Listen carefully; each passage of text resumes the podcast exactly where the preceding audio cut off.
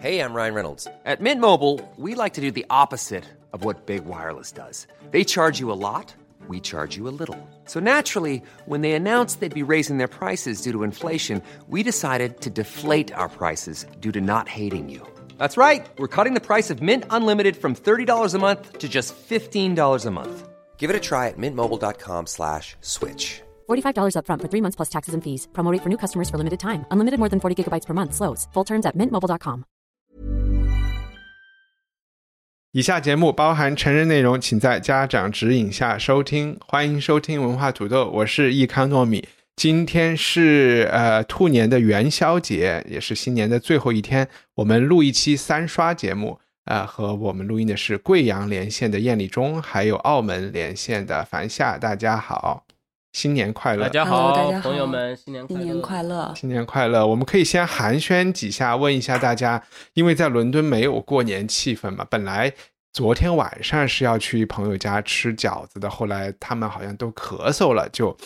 就取消了。然后 呃，我们是在一个北京人家里那种自家做卤煮的这种网上订了以后去取的卤煮。昨天晚上我们吃了卤煮庆祝新年。你们过年吃的最好吃的一个东西是啥呀？我不知道，我今天刚在超市买了一包红枣味儿的元宵，不知道好不好吃。晚上回家哦，听着就不好吃。然后对，我也觉得。过年吃好吃的对这个这个这种社会性的风俗或者是习惯，我觉得都都已经过去了。哎，好平吧时就你们之前没有吃什么就吃什么了。对，但是但是北京人应该昨天应该是吃春饼，不是吗？我觉得春饼应该是一个特别北京的东西吧，我还挺想吃。不是跟着传统走，就是跟着呃兴趣所在走。嗯，你其实那你就让这个过年增加了难度。本来平时就吃的就想吃什么就吃的挺好的，然后过年你要你要想着要比平时我吃的更好。我们平时就都省吃俭用，哎 没有没有像你们在国内一样吃的想吃什么就吃什么。哎听着有点哎惨但那个燕礼忠，你说你你在你你说过年的时候你特别忙，你你解释一下，还是说前一段时间新冠流行的时候特别忙，是什么事儿来呃，着？就是呃，他不是嗯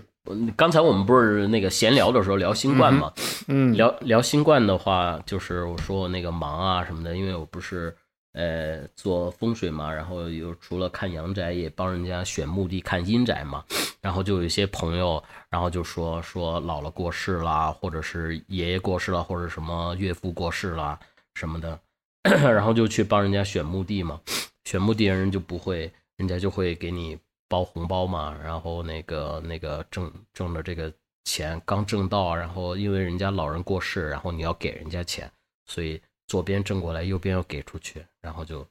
就天天在外头瞎忙了一通。对哦，但是你肯定不是啊如数归还，只是意思一下，对吧？你总得你想吃就吃啊的钱是哪里来的？真的你就送出去了吗？那不是浪费时间？就没就是朋友嘛，都是哦朋友哦，嗯朋友还行，对对对，要不然就是你应该收你要不认识收的对啊收收人民币还纸钱嘛啊，你就说给他烧几十亿。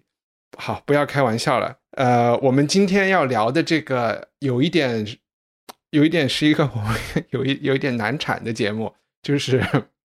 我们很早就说是我本人提议，然后我负全责，说要聊两部动画片，然后我又大包大揽的推荐了。呃，两部在我心里觉得非常经典的片子，一部是我以前看过几次的迪士尼一九四零年的版本《Fantasia》啊，叫是叫梦想曲吗？反下是有一个幻想幻想曲幻想曲，幻想曲，幻想曲。然后第二部呢，就是我们就不是还在走这种东西方嘛，然后就选的是呃《新世纪福音战士》一九七九七年的一个电影剧场版啊，用日本话说，呃，这个剧场版因为最近整个全套的，呃，也不是最近几年吧，全套的这个动画片和呃剧场版，好几个剧场版都在 Netflix 上线了，所以不仅是亚洲的观众，现在其实全世界的观众都能非常容易的看到《新世纪福音战士》。所以我这是我第一次接触，以前只是久仰大名，然后我就说啊，那我们来看这个《The End of Evangelion》反正剧场版的这一个，具体它是中文名字是什么，待会儿让凡下再介绍。那这就是我们今天要聊的两部，嗯，但其实在，呃，我觉得在我们推进这个工作的过程中，就遇到了很多，呃，主要是来自燕礼中的啊、抱怨啊、问题啊什么的。嗯，因为确实我承认，就是我们平时看的那些片子和这这两部片子的差别挺大的，所以要不然先请燕礼中讲一下，就是说你是属于那种老代的文艺青年，好像对于接受这些，不好意思，是不是有一些文化隔阂？你能讲一下吗？就好像你看费里尼就觉得完全没有问题，但是看这个就你是觉得问题在什么地方？嗯。他那个《新世纪福音战士》的那种画风是是，就恰恰是我不是很，就是脱离了喜欢看动画片儿然后的那种时期的那个、嗯那样的一个动画，就是它既不像呃小时候看《冲明一休》时候的那种动画，然后也不像后来看那个什么《鬼灭之刃》。对我最后看的一部动画片是《鬼灭之刃》，也不像《鬼灭之刃》那样的电影感非常强的那种动画。对，然后呢，它就是刚好就是那种在我眼睛，在我的那个感知里面是那种小破孩儿，然后喜欢喜欢在哎，我就等着你说，等着你说这句话呢，因为我觉得你的反应，对我，我觉得你的反应非常的典型啊。然后这个 非常典型。我不知道是只代表我自己，还是代表一一一堆人哈。我也挺想我我也也看不下去。对，是吧因为我我觉得从审美上来说对，就是呃，我我觉得非常好，但是我完全能理解你们两个人的反应。其实包括 Fantasia 在出来的时候，嗯，就是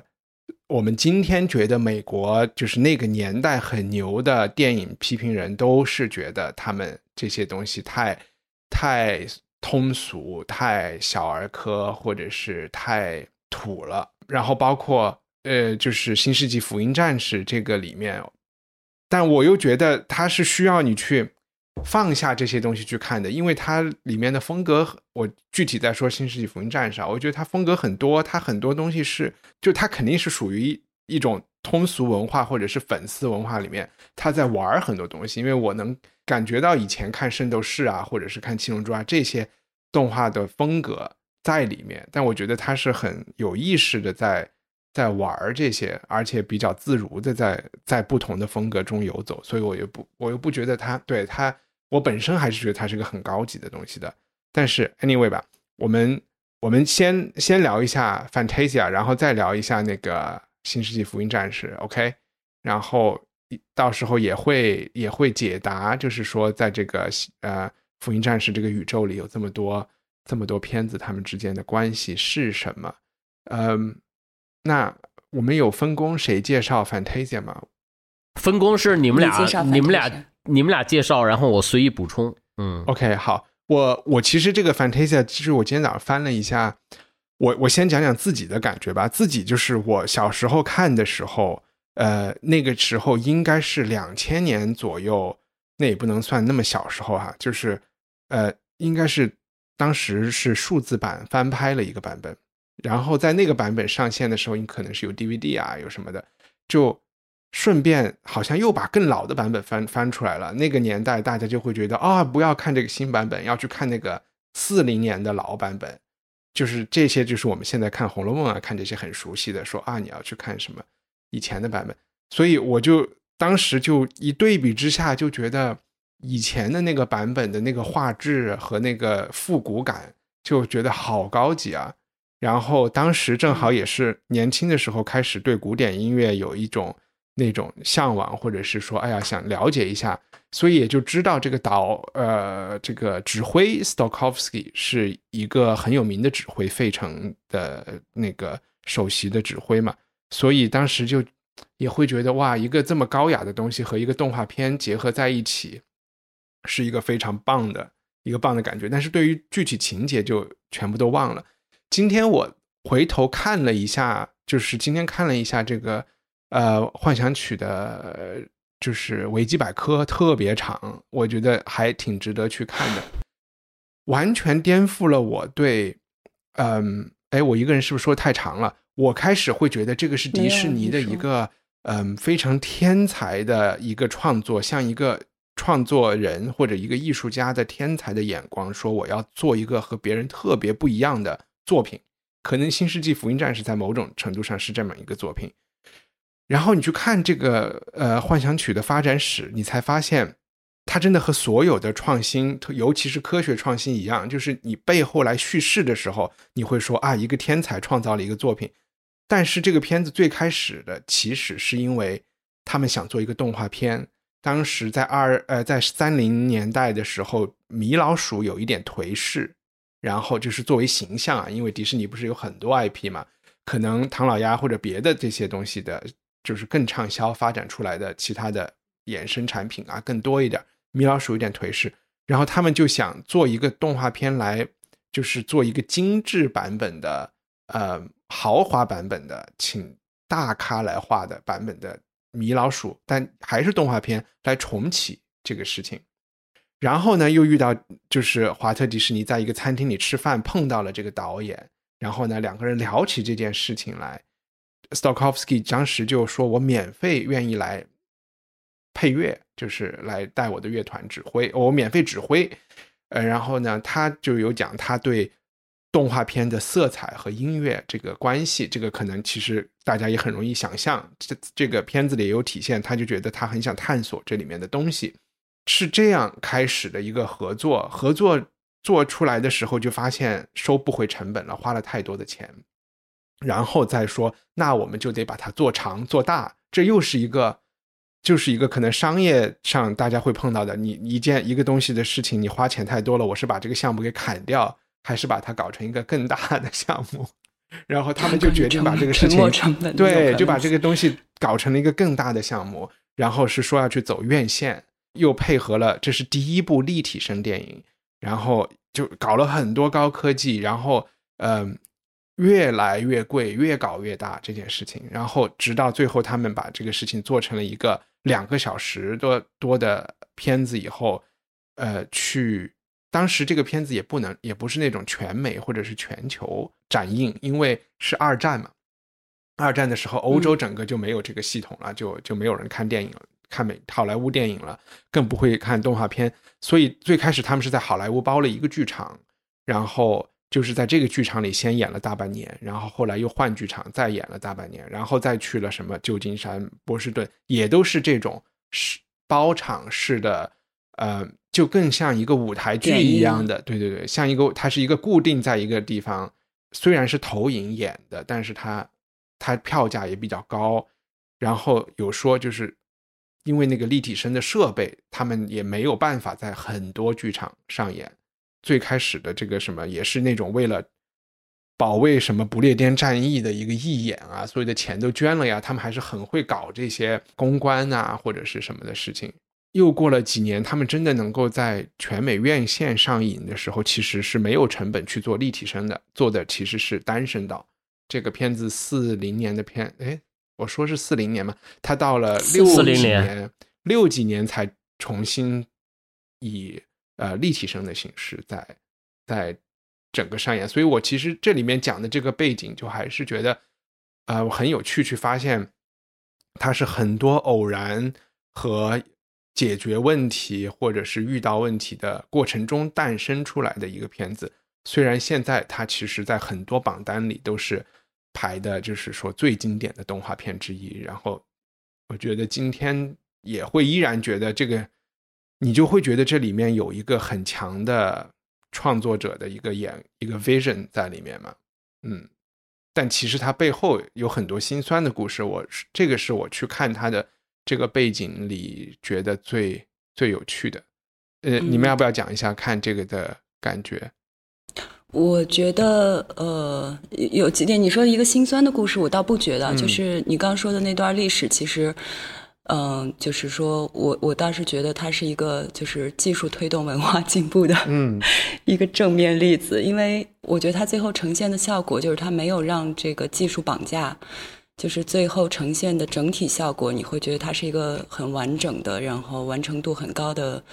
嗯，就是电影作品。当然，我觉得其中几段就是有高下之分，是很明显的，或者说可能跟大家个人的兴趣审美有有区分。然后我自己，比如说最喜欢的是那个，就魔法师和学徒，以及那个就是贝多贝多芬田园的那一段，对，就是酒神呐，那个就是神话希腊神话那一段比较浓的那个。我觉得这两个是故事性比较完整，那个是有独角兽的那个吗？对对，独角兽，然后酒神有宙斯，嗯。就是我觉得这两段都非常有趣，然后表现的、呈现的整个画面也都很有趣，但其中也有一些就是比较简单粗暴的，在用视觉试图解构音乐的那个，比如说那个关于呃 soundtrack 的那一段，就是用视觉表现那个音响，嗯，然后还有就其实第一段巴赫的那个，我觉得配的也比较简单了，但是你可以看到，就是说其实在这个电影里，我自己感觉它的很多呈现方式都影响了后来全球的动画创作，嗯。比如说，我在那个就是田园那一段里边看到的好多，就能直接联想到像《天书奇谭》，就中国的后来比较经典的美影厂的那些动画，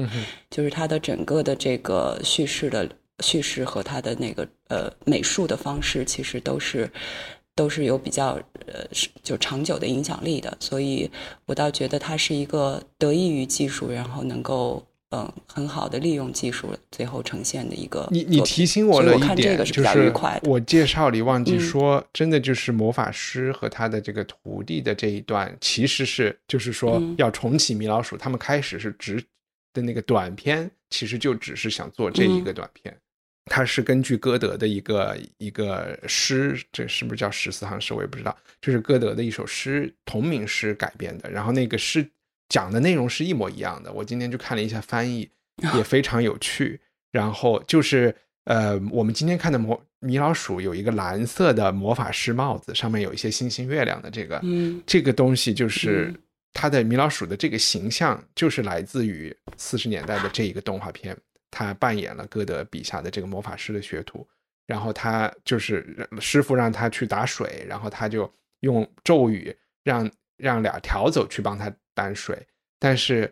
这个他并不知道有什么咒语可以让这个他们水挑来了以后就停止搬水，对他们就无休止的，最后就成了一个大水冲了龙王庙的一个故事。一个魔法师不能支配自己用法术呼呼唤出来的魔鬼，这个梗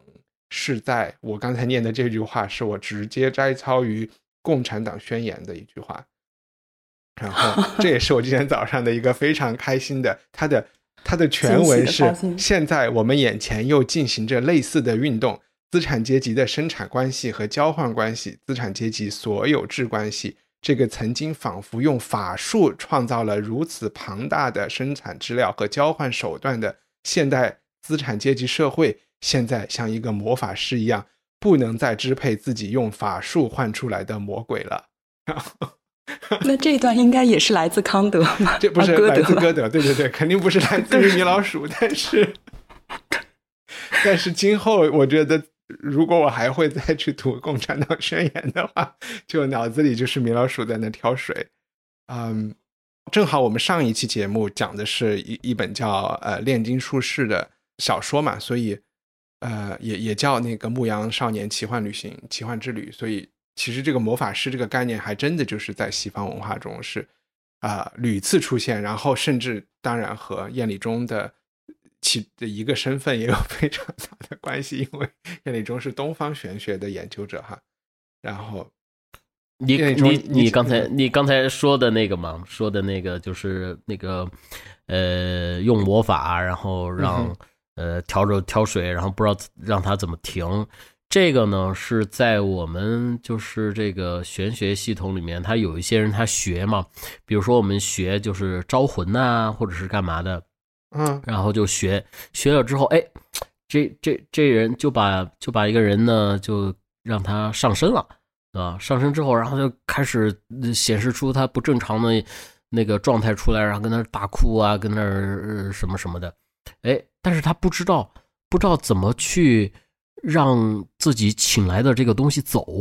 嗯，你知道吧？嗯哎，所以呢叫什么是请神容易送神难，是有对对对对对，这个嗯这个就是在在一些我们这种这种这种嗯法术的这个领域的话，它就会有这样的一些事儿啊什么的。然后你又得请那个呃功力更更深厚的师傅，然后过来之后帮你帮你处理掉。其实话说到这儿，我觉得你的眼镜还真的都有点像哈利波特的眼镜，啊是吗？好吧，有一点。不是我看这我，但是我看这个我看这个幻想曲哈，嗯就是克服了之前的那个障碍之后，然后我开始开始正儿八经的坐下来看的时候，哎，那个感觉还是 挺奇妙的。那能够能够，因为它没有台词嘛，然后呢，然后你要在想说，哇塞，这个是四四零年拍的，那个时候中国在百团大战，你知道吧？啊、嗯然后我们在百团大战在二战的期间，然后他们人家能做出这么唯美的东西，而且特别的高级，那个那个变化呀或者什么的，我觉得现在很多很多可能想象力啊什么的，他现在人都都实现不了，而且他有很多你的这句话其实就说明了，就是电影的力量。就是我相信《百团大战》，你也是根据电影、电视，就是来想象当时的时候的现实的。就是真的，我们对文艺作品，就是对人的这个洗脑和你的历史的这个，对因为因为这个一个历史，嗯对，因为这个片子是一个太独特的一个一个一个动画片了，然后你没有办法把它当成一个动画片来看，你就很难在这看观影的过程当中，然后呢来调整自己的一个观影的一个态度，对吧？比如说，呃，按常规的套路来说，这种电影音乐应该是用来诠释画面，为或者是渲渲染这种情节的。嗯但这这片子不是啊，这片子、嗯这个动画是来注视这个音乐的，哎，我和你的感觉是也是这样的，和凡夏的稍微对，侧而且重点不一样而且我嗯觉得什么样的？我觉得这个片子它是有一个特定的受众人群的，是什么呢？就是比如说对这种古典音乐非常喜欢的人，你知道吧？这个我有不同的看法，我待会儿再说啊。哎，我对我觉得小孩子会喜欢。呃，小孩子的话，我觉得那是他们的喜欢是处于一种特别纯真的一个东西，因为小孩儿只要是放动画片儿，你不管放什么鬼东西，他都爱看，他都眼睛都离不开，你知道吗？就是它融合的特别好。我当时我在想，就刚才呃樊夏讲的那个技术哈，技术的融合，就是它的那个每一个音符，然后呢都会都会在这个画面上去去给他找他的那个结合点呀，他的情绪啊，他的那个某一个乐器，然后进入啊什么的，他在这个片子上面都会去去来呈现。然后我就觉得这个画这个做这个动画的这个人，他一定是不知道对这个曲子有多熟。多么的了解和体会，你知道吗？因为我突然就想起我我堂哥了，嗯因为我小时候在他家长大嘛，在北京，然后呢，他就是一个古典音乐的发烧友，然后他经常礼拜六、礼拜天的时候，然后就那还是一个双卡的录音机，然后他就放古典音乐，然后就特别兴奋，然后在家里面做指挥，然后说好什么什么什么小号，然后呢，他小喊完小号，然后小号的声儿就响了，然后就就就类。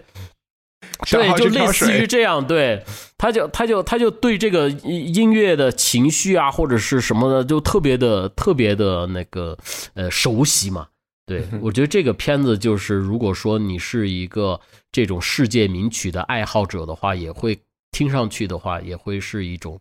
特别特特殊的一种一种享受啊、我不知道你们俩对这种古古典古典音乐是有个什么样的一种一种喜好呀？说说你们对古典音乐的。我其实特别是就是想那个特别赞同你说的一些点，就是说他的这个呃迪士尼想做的这个大制作和豪华的制作，正是想踩在你说的这些，可能并不是说立体声或者是说的 IMAX 或者这些东西，而是你说的就是这个动画师和。呃，和大指挥对音乐的这个透彻的了解，两个人的这种合作，或者是两个团队的合作，能够让你在看的时候，就是你又觉得是画面在诠释音乐，又觉得是音乐在诠释画面，这个就是可能个人的反应不一样，但是就是那种特别微妙的享受，是很高级的。而且，因为你提到那个刚才说它的受众，我觉得这个事情呢，我又觉得它不是一个奇特的动画片，因为它其实是非常动画片很就是所有精髓的东西和所有，其实它就是把它放大了，或者是更更端着的在呈现，把它放在一个这个呃音乐厅的这种殿堂里来呈现，但其实呈现的那些本身的东西。是动画片全部都全部都有的东西，呃，那你说小朋友和大人的欣赏的这种感觉会有点不一样。我觉得，嗯，其实把把时间放在四十年代的时候，我觉得那个时候去百老汇啊花钱带人看电影的人，对他们来说，可能那个还真的就是古典音乐还属于。大多数人生活的一部分的这种文化的尾声吧，因为那个时候可能包括 Stokowski，还有什么卡拉扬，还有什么这种，就是可能最后一代大指挥家过了以后，就现在我们再去听这个东西，就真的就是有点事儿了。就我们只能带着好像要召唤出一种你明白？那你们现现那你们现在还会听这个古典音乐吗？我太忙了，但正常的情况下，我不忙的话的是会的。但是现在更多的就直接是听一个，呃，帮助你集中工作注意力的那种背景轻音乐，就没有那么多时间去音乐厅听了。是什么样的音乐是可以帮助你集中注意力的呀？就是没有人说话的，你去搜嘛，有很多有很多 playlist 呀，都是什么 concentration music 什么的，嗯。对，我觉得可以叫通俗器乐。我上一次啊，我我还记得我上一次密集的去学习和听，呃，古典音乐还是在二零零三年，哎，是多少年前啊？二十年前。二十年前，那时候我在那个本来想去德国留学嘛，然后就去上那个歌德学院学德语。然后我们班上，然后有几个是学音乐的同学，然后呢，他们要去德国学音乐嘛，然后呢，他们就就就介绍什么那些德彪西啊，介绍什么巴赫呀，就介绍这些古典音乐。然后那个时候就就受人影响嘛，就觉得听这个东西挺高级的，然后就就一直在听啊、学啊什么的，买了。买了成套的这样的一些 CD，嗯，然后你现在再去听的话，要不说都忘了。对，其实我明天可以把那些 CD 翻出来，然后再重新听一下，嗯，也挺也挺经典、高级的。嗯，反正你对我来说，嗯，音乐对音乐一直是一个。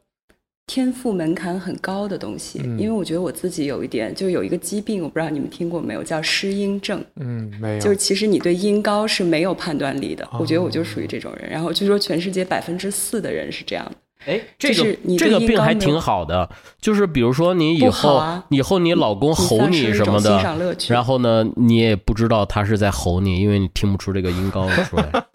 对，就就你不知道大小声。就是我可以，比如说，我可以觉得我我有喜欢的音乐，然后我有喜欢的歌曲什么的。但是你要让我对一个音乐达到敏感的程度，或者能够正常记忆的程度，是做不到的。然后比如说从小学，呃，小时候试图学乐器的时候，就发现比别人要困难。或者是你现在让我去听古典乐的话，我可以把它当公式一样去听，然后去看理论。但是对我来说，我觉得那个乐趣肯定是跟。嗯，有音乐天赋的人是不一样的，所以我在看这个的看这个时候，我就会对他的，就对我来说，肯定视觉的东西会更敏感一些。嗯，然后我是觉得为什么，所以我就觉得小孩会更喜欢。你在听的时候更喜欢听那个歌词儿是吗？还是是这样吗？呃，对我曾经一度是这样的，就是现在如果听到好的旋律，我也会喜欢，但我觉得我的那个理解力是非常僵硬的，就我不知道有天赋的人是怎么接受音乐信息的。我我我没有说我有天赋啊，但是我一度是非常喜欢，但我真的是到我觉得人到中年以后，可能就是三十三岁、三十五岁之后，然后不知道这跟结婚有没有关系啊？就是我觉得我 放就是有两件我以前很喜欢的事情，我现在是不太做了。一个是去听古典音乐，还有一个是看网球比赛。这两个事情有一个相似的地方，就是我都觉得它是一种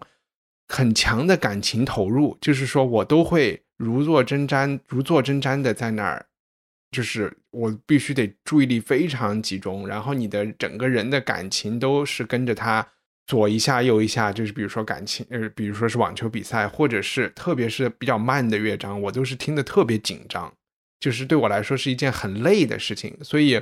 我现在可能我我就说到中年以后，本身就觉得生活挺累的，然后你就每次就说啊要不要去听一个音乐会的时候，我都觉得别人在问我说要不要去跑一个十 K，就对我来说是一个是一个这个感觉。你的这个感觉，我觉得我还挺。挺挺就是感同身受的，就哎，我之之前之前我们在京关的时候，然后那时候有一朋友，我不知道一帆认不认识，然后我忘记他名了，就是戴眼镜儿，然后瘦瘦的，然后后来他现在在德国嘛，然后他他那时候就是一个一个一个古典音乐迷，然后一有什么音乐会啊什么的，因为那时候我们离那个离那个什么国际大剧院，那不是经常都会时不时有票吗？那种古典音乐的票是我们用来那种那种特别装逼的时候用的，就是哎。就是一个小姐姐，然后完了之后，你要希望你在她的印象当中是一个嗯很高级的人，然后你就说，哎，我有一个什么什么国家大剧院歌剧院的一个什么，呃，巴赫的一个什么，哎，我得请你去听一下什么，然后去了那儿之后说，哎呀，怎么什么时候完呀？什么时候完呀？你去了以后还不狂咳嗽，所以我觉得你可能跟我差不多，你这你就可能也有这个适哎，应症你知。道我们聊这个会不会会不会拉低这个一番那个节目的？人家不会的，我觉觉得听众可以、啊可以肯定能把你和我区分开来的，产生共鸣没有问题。啊，是吗？好的，好的，好的，好的，我就是一个标准，对，一帆还是很高级的，我还是喜欢听个民谣啊什么的，嗯，哎，算了，我不能进入这个讨论。对，就是有多少音乐都是受了民谣的启发。嗯，呃，那个，那关于 Fantasia 还有还有什么要讲的吗？我现在其实有一点兴趣去看一下两千年的版本了。然后，哎，我没看过两千年的对版本，我也觉得我也我也没有看过两千年的版本，嗯，对，嗯，我我觉得这个是，嗯就是它这个动画片儿它其实能够起到一点那种陶冶情操和让人安静下来，然后去欣赏一种艺术的这样的一种功能，我觉得还挺挺好的，嗯。能够疗愈吧？我觉得它有疗愈的一种功能，它让人安静下来，然后又把自己一些封闭的一些东西给打开，然后呢进入到一个它，我觉得它名儿真的是起的挺特别好，就是幻想曲，然后你会你会觉得，对，在那个时候我觉得还是挺强的。可以的。然后说到疗愈，我们可以过渡了，可以过渡了，过渡了。疗愈啊，《新世纪福音战士》也是一个某种层次上的一个呃不成功的自我疗愈过程。然后樊夏最近是把它当成一个课题 在帮我们准备，太难了。太难了。你讲一讲你看这个过程过的和你是怎么去发现它到底是怎么一回事儿的啊？做了一个艰难的功课，我为什么选这个片子，就是因为我很好奇你为什么选？对，这个就是因为那个 Sammy 在背后说：“哎呀，你们要聊动画片了，一定要聊这个。”他就说这个就是，也许他就是说对于年轻艺术家啊，或者是这就是这种啊八零九零后这一代人的，他就觉得这个就是品味最好的人看的啊，他就觉得这个东西哦是影响最。最多的，他大概给我的那个信息是这样的，所以我就觉得指啊导，信息。我要站在鄙视链的高端来来看一下这个片子，哎过来 Hey, I'm Ryan Reynolds. Recently, I asked Mint Mobile's legal team if big wireless companies are allowed to raise prices due to inflation. They said yes. And then when I asked if raising prices technically violates those onerous two year contracts, they said, What the f are you talking about, you insane Hollywood ass? F- So to recap, we're cutting the price of Mint Unlimited from $30 a month to just $15 a month. Give it a try at mintmobile.com slash switch. $45 upfront for three months plus taxes and fees. Promo rate for new customers for limited time. Unlimited more than 40 gigabytes per month. Slows. Full terms at mintmobile.com. I'm Sandra, and I'm just the professional your small business was looking for. But you didn't hire me because you didn't use LinkedIn jobs. LinkedIn has professionals you can't find anywhere else, including those who aren't actively looking for a new job but might be open to the perfect role, like me. In a given month, over 70% of LinkedIn users don't visit other leading job sites. So if you're not looking on LinkedIn, you'll miss out on great candidates like Sandra. Start hiring professionals like a professional. Post your free job on linkedin.com/people slash people today. 哎，确实发我觉得这现自己有点我不配。我我 我发现啊，就是这个鄙视链是不分高端的，我觉得是一个互相的，你知道吗？有的时候我去，后来我去参加一 参加一些一些那个当代艺术的一些展览，看的什么什么九零后啊、零零后啊，他们的那些一些艺艺术呃作品啊什么的，就就真的好多会有这样的一些动画片的一种风格在里头，然后我就我就那个啊，我就觉得怎么这么幼稚啊，然后。嗯 对我就会有这样的一种感受，嗯，嗯，明白，这很正常啊、嗯。那回到凡夏，对，就是你你说了这个片儿以后，我当时以为你是一个粉丝嘛，然后，但是我在就是可能应该看这个片儿的青春期，我是没有看过他的，所以是第一次看，而且我们不是说看这个就是旧剧场版嘛，所以其实我就等于是有他前面 TV 版的全部空白，然后直接看了剧场版，就观影门槛过于高，导致我第一遍是完全没有看懂。就是因为不不具备它那个剧情和世界观的背景知识，其实你是不可能看懂的了。因为它上来其实就是直接切入了那个接着 TV 版剧情的最后结局，继续讲故事，所以对人物设定啊什么这些都不懂，所以第一遍看的非常困难。看完之后我就去开始看这个各种介绍的 信息和材料，然后越看越觉得有趣。就是我觉得对这个 《新世纪福音战士》，我是觉得它的世界观是要比它的这个影片本身要有趣的多的一个作品，所以我觉得它应该变成一个小说，科幻、科幻小说来的。嗯，然后就继续往里深挖，最后发现它内容过于庞杂，然后这时候再回过头来看，就再去看一些这个导演就是安野秀明的一些访问啊，然后他的一些谈话就好感度又开始下降。我就觉得他的这种丰富是有一些。呃人为的强加和对对对，就是有一些过于要往里边装，然后有一些人为的东西，导致其实他对最后自己的表达并不坚定，就是你不知道他对这个所谓的当时他所呃他的他的那个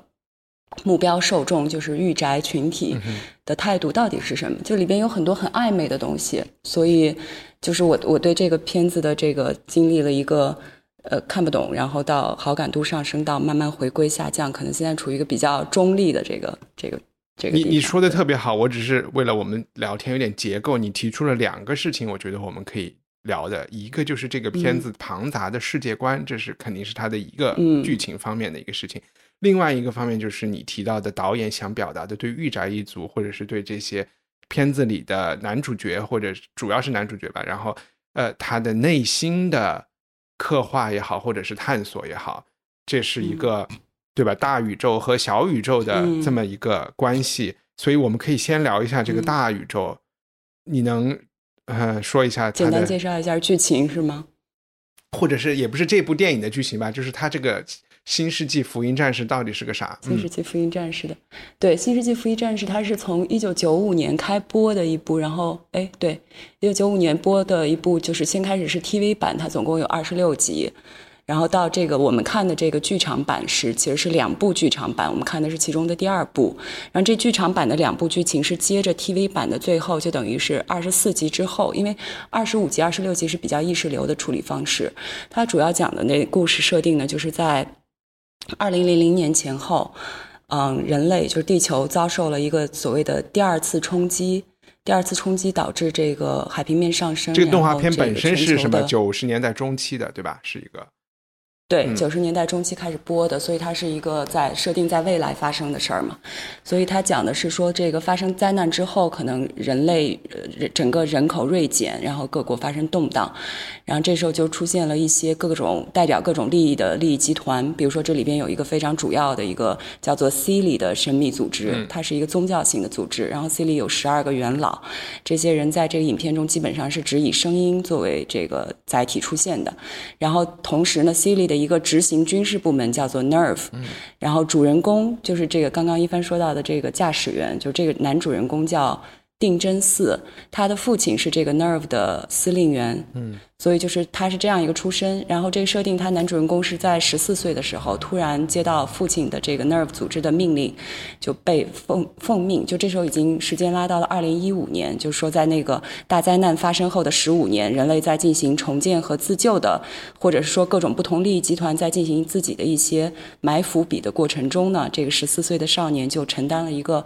很突如其来的使命，就是要去驾驶一个叫做伊娃的，呃，其实是人造人的一个大型机甲装置，然后去跟所谓的使徒对战。这使徒又是什么呢？这使徒又得往回拉，拉到多少亿年前？然后这使徒其实是就创世纪学说，这就是为什么它特别复杂。就是说，它在这个犹太教和呃，基督教的这个关于人类或者世界起源的学说中拿了很多很多的观点，然后其中从犹太教中拿拿到没有几亿年，他们也就几千年，对吧？他们这个没有，他他倒回去就是他这个所谓的，他也不是严格按圣经的时间流来的，也不是。OK，嗯，对，所以就很很乱。然后他就意思是说，呃，世界诞生是上帝创造了，首先创造了两个。呃，就是亚当和莉莉丝两个有神性的生命体。这个所谓的莉莉丝，我们一般熟悉的亚当夏娃，这个是来自就就是基督教或者是圣经的这个传统的说法。但其实莉莉丝是犹太教中的一个。呃，亚当的第一任妻子，然后夏娃是亚当的肋骨取出来造成的，但是亚当和莉莉丝是平等的，共同被上帝创造出来的。然后，呃，就是简单说，就是说这个动画片的这个里边的使徒的概念，就是亚当的呃分裂体，就是亚当在。四十亿年前撞击了地球，发生了第一次冲击之后，然后它的由它的自身分裂出了有十七个使徒，遍布在全球各处。然后他们是跟人类，我觉得是是平算是平等的另外一种，我不知道叫生物准不准确。然后这个人类是怎么来的呢？人类就是由莉莉丝在在撞击地球以后产生的。然后这个使徒和人类分别代表了呃叫做。生命力和智慧能力的这两种不同的力量，所以使徒是一个具有极强的生命力的一一种东西，然后一种造物吧。然后人类是具有极强的智慧，但是生命力比较弱，因为所以他们在采用这种分散的形式存在。然后导演在这个故事中最后想讲的就是关于。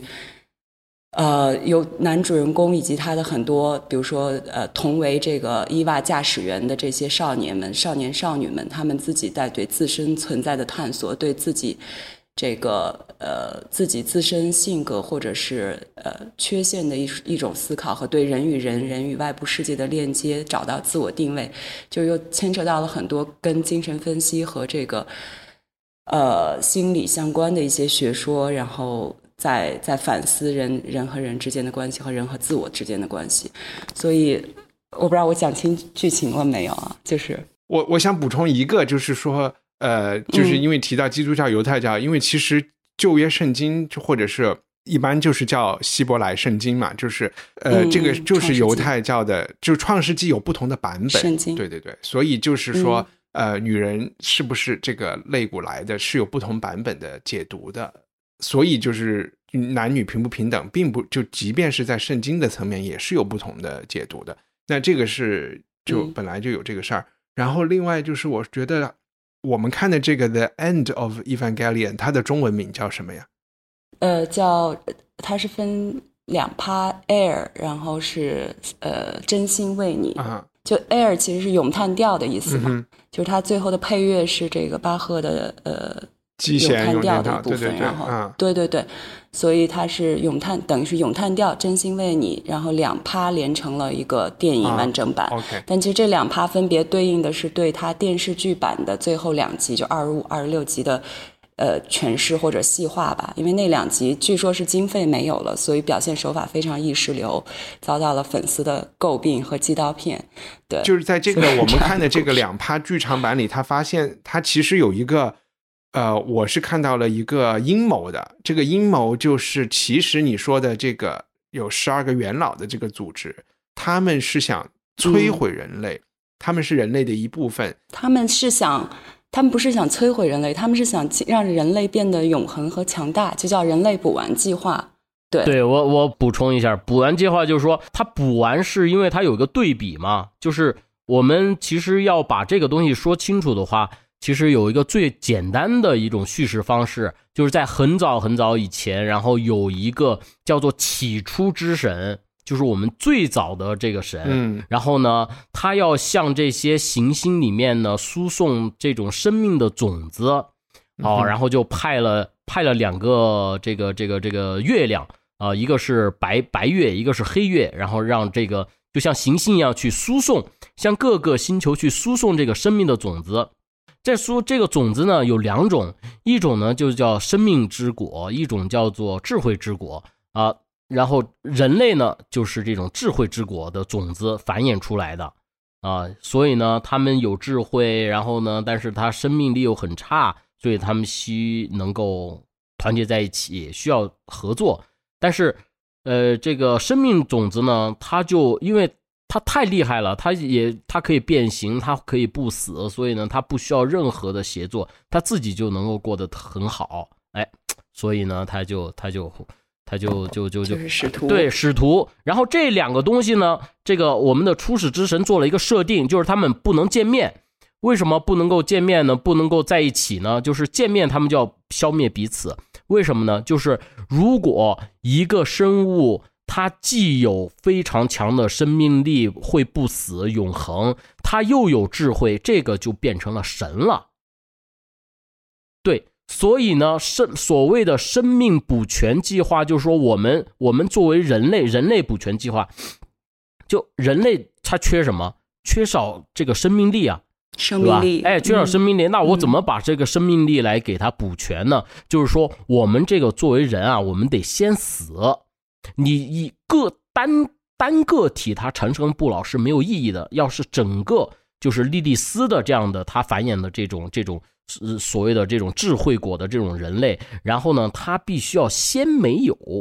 先没有，怎么没有呢？就是我们会化成什么灵？就是当整个人类灭绝之后，它会变成灵魂之汤，然后呢，它所有的灵魂呢又收归到莉莉丝的那个地方，由莉莉丝，然后和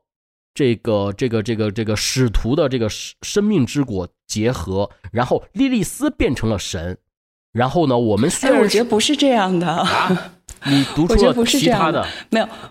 不是，我觉得你刚说的有一点我是没注意到，就是初始的这个设定是这个生命和智慧的必须永永远隔绝，这个是我没注意到，但我觉得这个设定是对的。然后你说到，就我觉得人类补完计划，它的目的不是要人类先灭亡，人类没有存在灭亡的过程，它是要消失人类个体的壁垒，就是让全人类大融合。不管用什么样的形式，就是可能最后他在动画里表现的形式，就是都变成了这个黄色的 LCL 液体嘛。但是他中间有一句台词，他说：“他说，你说，他有句台词，他说至少我们都还活着，对吧？这就说明其实他的这个默认设定，他不是说你每个个体都死了，他就是你每一个个体之间的这个区隔不存在了，你变成了一个极其强大的集体意志或者集体智慧。”所以是灵魂，就是存在。所有人应该是，就如果我们说，就是按照以前，就是我们说的，可能基督教，我可能是在乱说基督教，人死了以后灵魂上天堂，或者是下地狱啊，或者是印度教可能也有这些，就是他是不是是说让灵魂和身体分开，然后灵所所有的人类灵魂都煮到一锅汤里去了，然后。对，我觉得他强调是融合的那个过程，就所有人都是变成了一体。我们的肉体去哪里？因为在肉体就变成了一个叫超能链接体的体液，就是那个 LC，就是化掉了，流走了，就是人类作为这个它的形态本身它不存在了。然后呢，莉莉，然后莉，然后这个莉莉丝把这个人类的这些灵魂它收过来之后，然后它从它的根儿上，然后做一个升级，它就升级成人了。呃，所以这个就是他的，还是有一个邪教的这个本质啊，就是他不承认我们人，这有非常强的邪教本质。我觉得这个里边，这个这个东西，我觉得就是比这个片子比他片子本身更有意思的是说，这个日本人物这个导演他为什么要拍这么一个东西？嗯哼，要你要找到他的源对，我就觉得他自己是他自己是没搞明白他为什么要拍这个的。他是他是知道的，他是有一个历史的一个嗯背景，这个背景就是什么呢？就是死海文书嗯啊。这个死海文书怎么跟这个电影呃联系在一起呢？要我们要先要讲这个死海文书。死海文书是四，但是这个在呃樊夏的意思是，这些东西对于导演来说都是原材料拿来用用，他并没有很哎认真的并想要搞清楚这些问题。并不是，我觉得嗯他的逻辑链前后不贯穿。就他并没有说要通过这个来发表一个对死海文书的观点，或者是对对，他其实仅仅是要做一个比较搞怪、看起来比较高妙的东西，是、嗯是这个意思吗？我倒我我倒不嗯这么认为，我觉得他是，因为他刚好，我觉得是，我觉得他刚好就是因为死海文书我是见过的，我去以色列的时候，我还专门去参观过，参观过那个死海文书。对，它是一个一个非常重要的一个东西，它在九十年代的时候，它引起了一个非常大的影响，只不过我们忽略掉了。对嗯，我们可以跟那个观众先简单的说一下这个死海文书，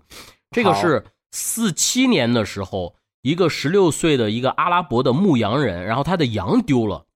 他就去去找那个羊，知道吧？找那个羊呢，然后就那个羊就钻进一个山洞里面，然后这个牧羊的这小孩呢，他也不敢进去，他就朝里面就扔一块石头，他想把那个羊给他吓出来。然后这时候呢，他听到一个瓦罐破碎的声儿，然后哎，这洞里面有东西，然后他就弄翻进去一看，啊，这个地方是叫叫昆兰啊，呃，死海边上。然后呢，他在这个陶罐里面呢，就发现了很多羊皮纸。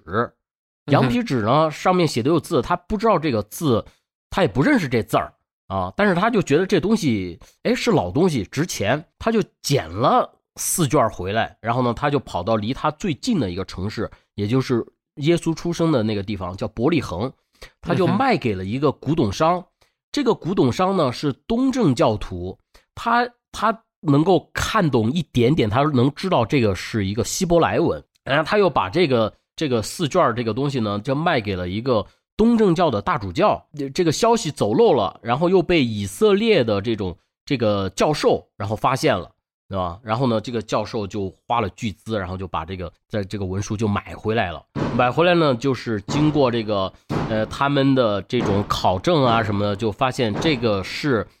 最世界上最古背后的这个最后这个砍的声音是什么？不是不是砍，这是我们这边在放鞭炮呢。新对元宵节快乐，啊啊！OK，我这边听到的是一个人在剁食。他没有在剁，他在放鞭炮啊，放鞭炮啊，我没有在剁谁啊，我们家没有什么剁谁的，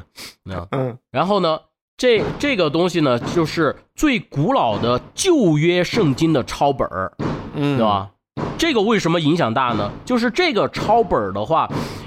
这个死海文书拿到之后，然后一开始是给了给到一些天主教的一些，在他们手里面，让他们去呃一些专家去解读，结果他们花了几十年的时间，然后呢，都都说自己还没有完全，还没有完成呢，嗯还没有完成呢。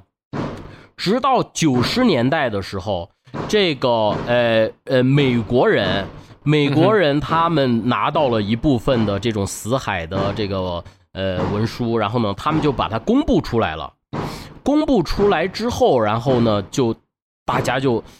呃蜂拥而至的就去呃去解读它。最重要的就是这个解读，解读这个死海文书，它有什么作用呢？就是在这这个是圣经出现之前的，它有很多我们现在读到的旧约圣经里面不曾出现的故事。嗯你嗯知道吧？就如果如果它的有些东西是真的话，或者是就会引起我们说这个对于这种这种世界上一半人口信仰的这个宗教的一个一个颠覆性的一些东西，知道吧？，OK，那你接着说，那他和新世纪和福音战士呢？对，包括这个福音战士，他也是，他也是，呃，也是对于死海文书的一种想象和猜测，因为他们相信这个死海文书里面有一个预言，这个预言是什么呢？这个预言是就是地球有三次大爆炸，第一次爆炸嘛，就是说这个亚当对吧？然后呢，他他在什么南极附近，然后他就爆炸了，然后呢，他有十七个那个使徒就被封印在那个地方了啊。然后第二次爆炸是什么？就是说第三次爆炸的时候，这个人类就毁灭了。然后人类毁灭呢，是为什么呢？哎，人类补补全计划。它不就和这个联系在一起了吗？所以他讲的是死海文书里面的一个预言。对，你的意思是死海文书有有讲三次大爆炸？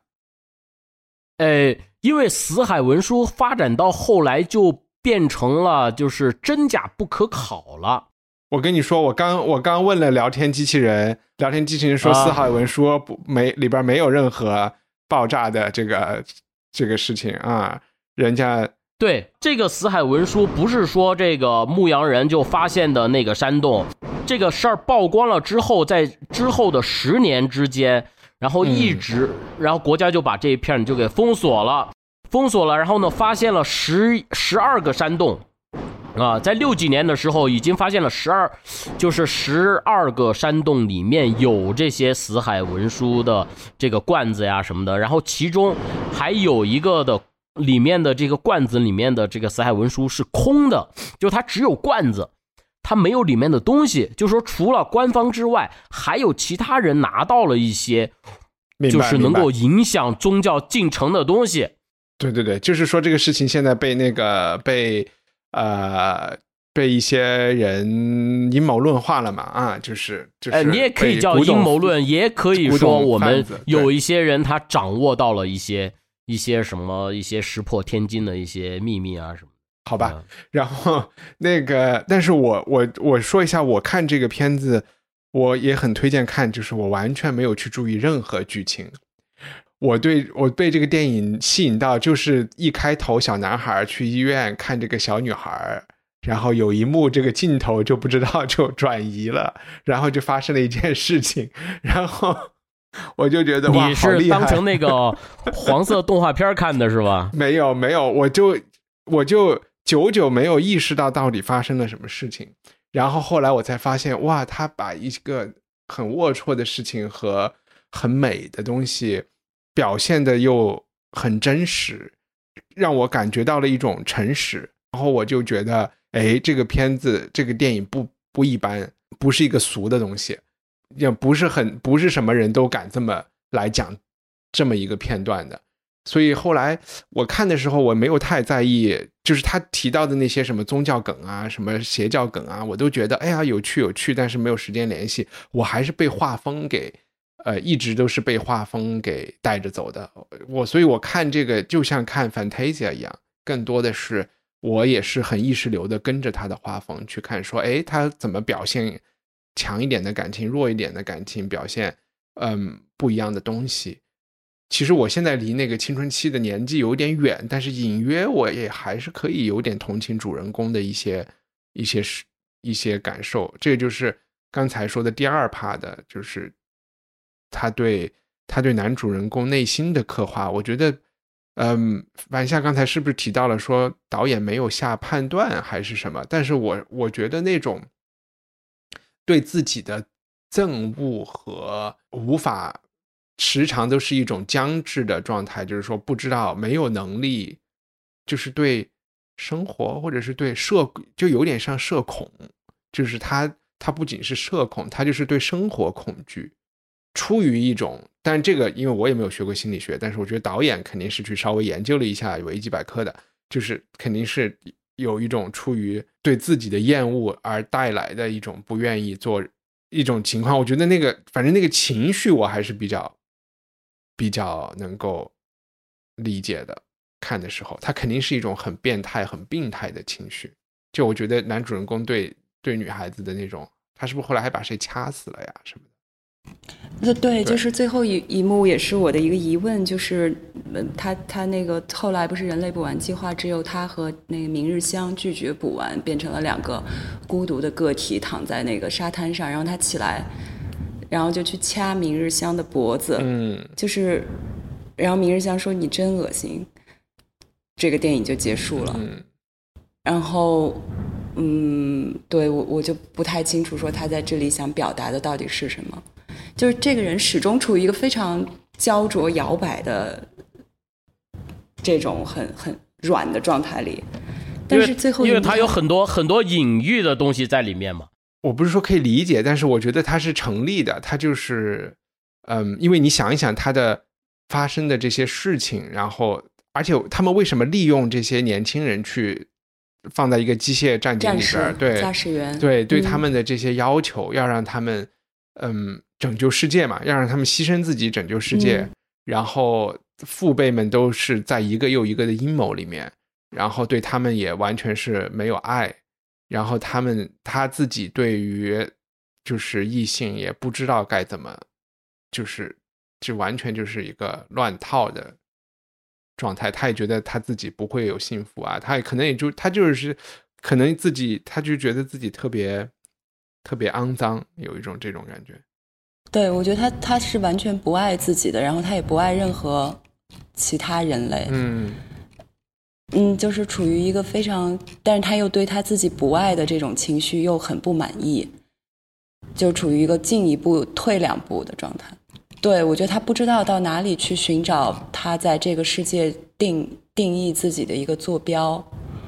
就是找不到。我觉得他是要表现他的这种怪也好、变态也好，或者是这样的一些缺点也好，就是我我觉得就是要呈现，哎，人类的这样的一些缺点，然后呢，你不要这个躯体，你不要这个东西，然后呢，你要去成神，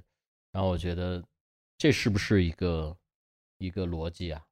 我觉得他这个片子应该没有逻辑啊，就是他应该不追求逻辑，他就是追求我们为他对对对在这儿呃争执啊、不下。其实他没有，他就是把一堆东西放一块儿，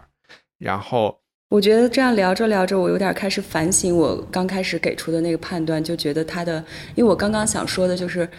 他他作为一个公众放映的艺术作品，他没有立场。嗯但是我现在聊着聊着，突然觉得，如果他作为一个艺术作品的话，他可以没有立场，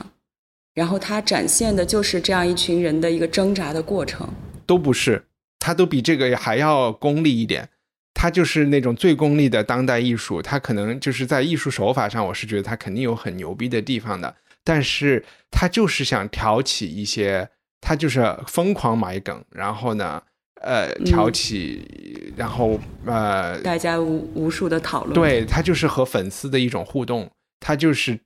知道粉丝们喜欢研究这些东西，然后他就疯狂的配合，就就是一个就跟《琅琊榜》一样，我觉得就是，但《琅琊榜》只是在 GIF 动图、表情包层面，就是它更多的就是呃，对我觉得这个应该是他们整整个这个日本的这个业界应该也是比较惯用的手法。嗯，anyway，就反正反正他这个片子能够，你如果说想去研究的话，他能够找到各种的这种呃哲学呀、历史上面的这些对应啊，千万别，这是浪费，生命，千万别。是吧？我觉得就就、对啊就是包括包括呃就好多光掠影的看一下就好了。对他有很多的这种，他不是这个片子出来之后有很多的粉丝嘛，然后这个粉丝就是说，比如说定真寺，然后呢，就有人把他的这些行为和叔本华的个体化原理，然后结合起来，然后指出啊、人和人之间的分化是来于认识，然后他们怎么怎么怎么样，哇，然后就每一个人物每一个细节，然后都可以都可以去去阐释的特别的深刻到你都听不懂。好吧，嗯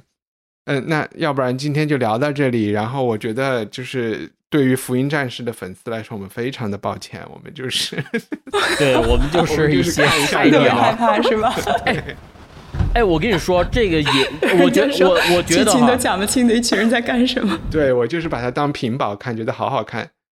呃，这个东西哈，我觉得特别有意思。有意思在哪儿呢？就是说，比如这个有他有一很多的疯狂的这个这个这个粉丝，然后有，但是我问了周边的好好好些人，他们也嗯都跟我一样，完全第一次不知道听说，嗯第一次听说，所以我就觉得，嗯。哎，这个这个是什么问题，对吧？啊，我觉得挺还挺神奇，还是你交友范围的问题。啊？那个还没有走入贵州，嗯，好吧，嗯，看这个东西的这一代人，确实是我们这一代人在比我们再年轻一点的。啊？是吗？就凡夏是你是凡夏这一代人，凡夏这一代人是可以的？对啊，凡夏你的同学肯定。就是对，行好，好，那那好的，那吃饺子，哎，是吃什么？吃元宵，对，吃元宵，汤圆儿，嗯，吃汤圆儿，吃卤煮去吧。好好，拜拜。好，希望你喜欢这期节目，在我们的 show notes 里，你可以找到更多相关信息和链接。在我们的官网上，赞助人可以免费收听 Unpack 系列，每月分享一部经典非虚构作品。你可以在 Twitter 和微博上搜索“文化土豆”，关注主播最新的账号和发布。我们的官网是 culturepotato 点 com。Hey, it's Danny Pellegrino from Everything Iconic. Ready to upgrade your style game without blowing your budget? Check out Quince. They've got all the good stuff shirts and polos, activewear, and fine leather goods, all at 50 to 80% less than other high end brands. And the best part? They're all about safe, ethical, and responsible manufacturing. Get that luxury vibe without the luxury price tag. Hit up quince.com slash upgrade for free shipping and 365 day returns on your next order. That's quince.com slash upgrade.